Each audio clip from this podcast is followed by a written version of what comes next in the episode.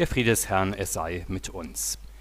Wir hören die Lesung aus dem ersten Korintherbrief, Kapitel 3. Der Apostel Paulus schreibt, Und ich, liebe Brüder, konnte nicht zu euch reden wie zu geistlichen Menschen, sondern wie zu fleischlichen, wie zu unmündigen Kindern in Christus. Milch habe ich euch zu trinken gegeben und nicht feste Speise, denn ihr konntet sie noch nicht vertragen. Auch jetzt könnt ihr es noch nicht, weil ihr noch fleischlich seid. Denn wenn Eifersucht und Zank unter euch sind, seid ihr da nicht fleischlich und lebt nach Menschenweise? Denn wenn der eine sagt, ich gehöre zu Paulus, der andere aber, ich zu Apollos, ist das nicht nach Menschenweise geredet? Wer ist nun Apollos? Wer ist Paulus? Diener sind sie, durch die ihr gläubig geworden seid, und das, wie es der Herr einem jeden gegeben hat. Ich habe gepflanzt, Apollos hat begossen, aber Gott hat das Gedeihen gegeben. So ist nun weder der pflanzt noch der begießt etwas, sondern Gott, der das Gedeihen gibt. Der aber pflanzt und der begießt sind einer wie der andere, jeder aber wird seinen Lohn empfangen nach seiner Arbeit. Der Herr segne uns dies Wort. Amen. Die Gemeinde in Korinth war, um es positiv zu sagen, eine streitbare Gemeinde. Sie war aber leider auch eine zerstrittene Gemeinde. Worüber gab es da Meinungsverschiedenheiten? Soweit wir aus den beiden Briefen an diese Gemeinde entnehmen können, waren es nicht so sehr kontroverse inhaltliche Diskussionen, die unter den Christen dort geführt wurden, sondern eher persönliche Vorlieben und Abneigungen, die zu Parteibildungen führten. So gab es in der Gemeinde nach den christlichen Predigern, die in der Gemeinde dann und wann auftauchten, eine paulinische, eine apollinische, eine petrinische, ja sogar eine eigene christliche Partei. Wir kennen das auch aus unseren Gemeinden heute gut. Am meisten spalten nicht inhaltliche Fragen, denn nur eine kleinere Anzahl an Gemeindegliedern beschäftigt sich intensiv mit theologischen oder ethischen Fragen. Aber über die Personen, da kommt es wohl in jeder Gemeinde zu Parteibildungen. Den einen ist Bischof A sympathisch, weil er öfter im Fernsehen zu sehen ist. Für die anderen geht dagegen nichts über Pfarrer B, weil er sie getraut, ihre Kinder getauft, konfirmiert hat.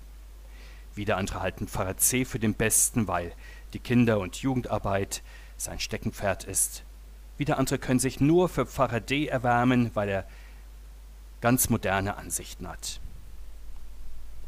Der Apostel zeigt nun, dass dieser Parteienstreit weltlicher Art ist. Wir kennen das ja auch von politischen Parteien etwa oder aus dem Fußball, in denen die Fans einer Mannschaft gegen die der anderen stehen, bis hin zu Beleidigungen und Tätlichkeiten. Wir kennen solche Vorlieben und Geschmacksfragen, die sich zu regelrechten ideologischen Grabenkämpfen ausweiten können, aber auch aus vielen weiteren Lebensbereichen, etwa aus der Mode, der Musik, Film, Auto, Technik, Urlaub und so weiter. Immer wieder sind in diesen Lebensbereichen Menschen ängstlich auf ihre Meinung bedacht, worüber es dann auch immer wieder zum Streit kommt. Der Apostel nennt das die fleischliche Denkart, die typisch ist für Menschen dieser Welt, es ist aber eben nicht die geistliche Haltung, die den Christen eigentlich zukommt. Aber so sind die Menschen nun einmal nicht nur, wenn sie am Anfang ihres christlichen Lebens stehen. Der Apostel fängt deshalb, als er den Glaubensgrund bei den Korinthern legt, ganz bescheiden mit den Glaubensgrundlagen an, so wie es bis heute üblich ist, wenn etwa Kinder und Jugendliche unterrichtet werden oder wenn Erwachsene Glaubensunterricht bekommen. Er behandelt die Glaubensartikel der Reihe nach, wie sie etwa auch im apostolischen Glaubensbekenntnis enthalten sind. Das war und das ist bis heute die Milch, die den neugeborenen Christen und Glaubenskindern gegeben wird, mit der sie genährt werden wie die Säuglinge mit der guten, nahrhaften Muttermilch.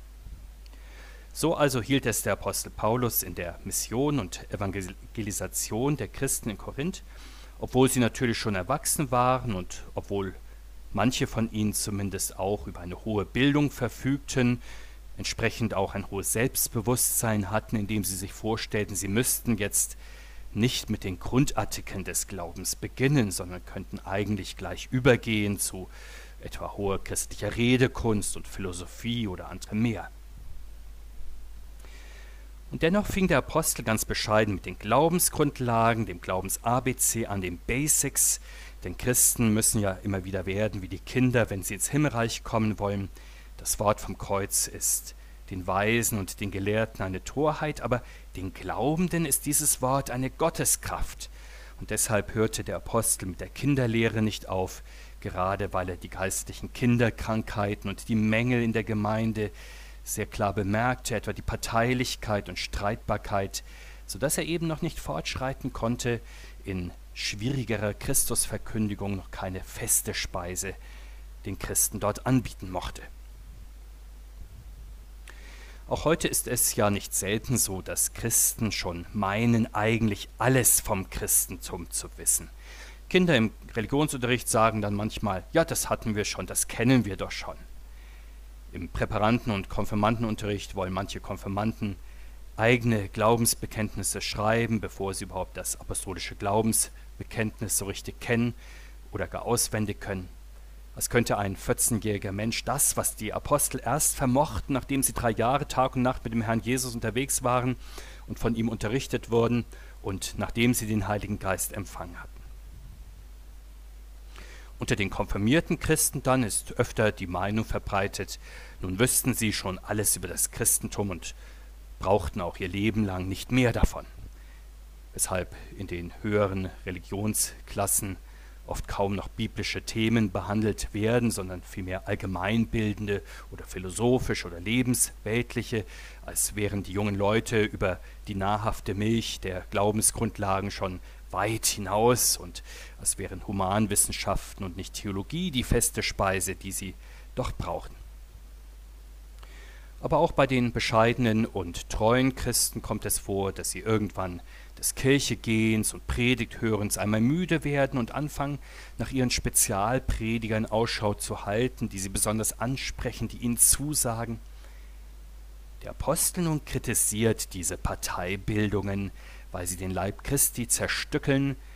Durch den darin beinhalteten Menschenkult führen sie ja außerdem dazu, dass Christen mehr an menschlichen Autoritäten als an Jesus Christus hängen.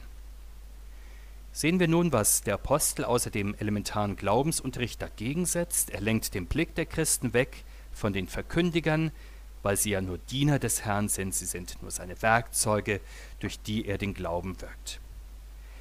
Der Apostel macht das deutlich mit dem schönen Gleichnis von den gärtnerischen Arbeitsleistungen im Weinberg Gottes. Einer pflanzt, einer begießt, andere graben den Acker um, weitere düngen, spritzen, schneiden aus, ernten alles nötige Handgriffe.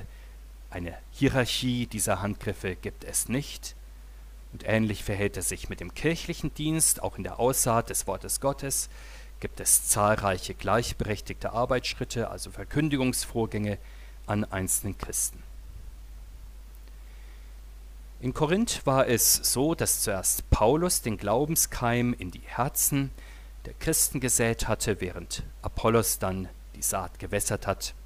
Aber weder Paulus noch Apollos können sich selbst etwas auf diesen Dienst einbilden, auch können sich ihre jeweiligen Hörer nichts auf diesen Dienst zugute halten oder auf ihre eigene geistliche Entwicklung, denn es ist ja Gott, der das Gedeihen gibt. Entscheidend sind in der Verkündigung also nicht Sender oder Empfänger, sondern Gott ist entscheidend, der sein Wort in die Herzen fallen lässt und das Hören das Tun seines Wortes dann auch segnet. Insofern gilt für den Lauf des Evangeliums in unserer Welt in unseren Gemeinden und bei uns persönlich, hier ist Gott alleine und auch maßgeblich am Werk, nur dass es ihm gefällt, dabei auch Menschen zu gebrauchen und durch Menschen hindurch zu handeln. Das begründet auch, warum es menschliche Verkündigung überhaupt gibt. Wir wissen, dass es sie in einer sehr großen, geradezu unübersehbaren Fülle gibt. Denken wir an die vielen Prediger in der Gegenwart, aber auch in der Vergangenheit, der Apostel will unter ihnen keine Hierarchie erstellen, so wie Menschen das zum Beispiel in der Auswahl ihrer Lieblingsprediger machen. Er will nur festhalten, dass sie alle einen Dienst im Weinberg Gottes übernehmen. Die Entscheidung darüber, wie bedeutend dieser Dienst dann war oder ist, bleibt ja Gott vorbehalten, Darüber steht Menschen kein maßgebliches Urteil zu. Gott wird im Gericht jedem Prediger persönlich dann gerechten Lohn zuteilen, nicht so, wie es sich Menschen manchmal denken, dass es Gott auf messbare Leistungen, etwa im Gemeindeaufbau, in der Seelsorge, in der Öffentlichkeitsarbeit, in der Erwachsenenbildung, in der Sozialarbeit ankäme, oder dass die Arbeit im Detail dann doch überhaupt nicht so wichtig sei, sondern eher so eine gewisse Grundeinstellung Doch der Apostel hält fest, dass Gott die Kirchendiener sowie alle Christen entlohnen wird, gemäß der Treue, in der sie ihre Arbeit verrichtet haben. Was für die Kirchendiener und ihre Arbeit im Reich Gottes gilt, das trifft dann natürlich für alle weiteren Christen auch zu. Hier ist es nicht wesentlich, dass wir Bäume ausreißen und durch verschiedene Leistungen persönliche Verdienste erwerben, die Gott dann zwangsläufig entlohnen müsste. Es kommt vielmehr alles darauf an, dass wir treu sind in unserem Dienst. Trifft das zu, so wird Gott uns den verheißenen Lohn geben, die Vergebung der Sünden, Leben und Seligkeit. Jesus Christus lasse sein Reich unter uns und in dieser Welt anbrechen und wachsen. Er vollende es in seiner Ewigkeit. Sein Friede sei mit uns heute und in alle Ewigkeit. Amen.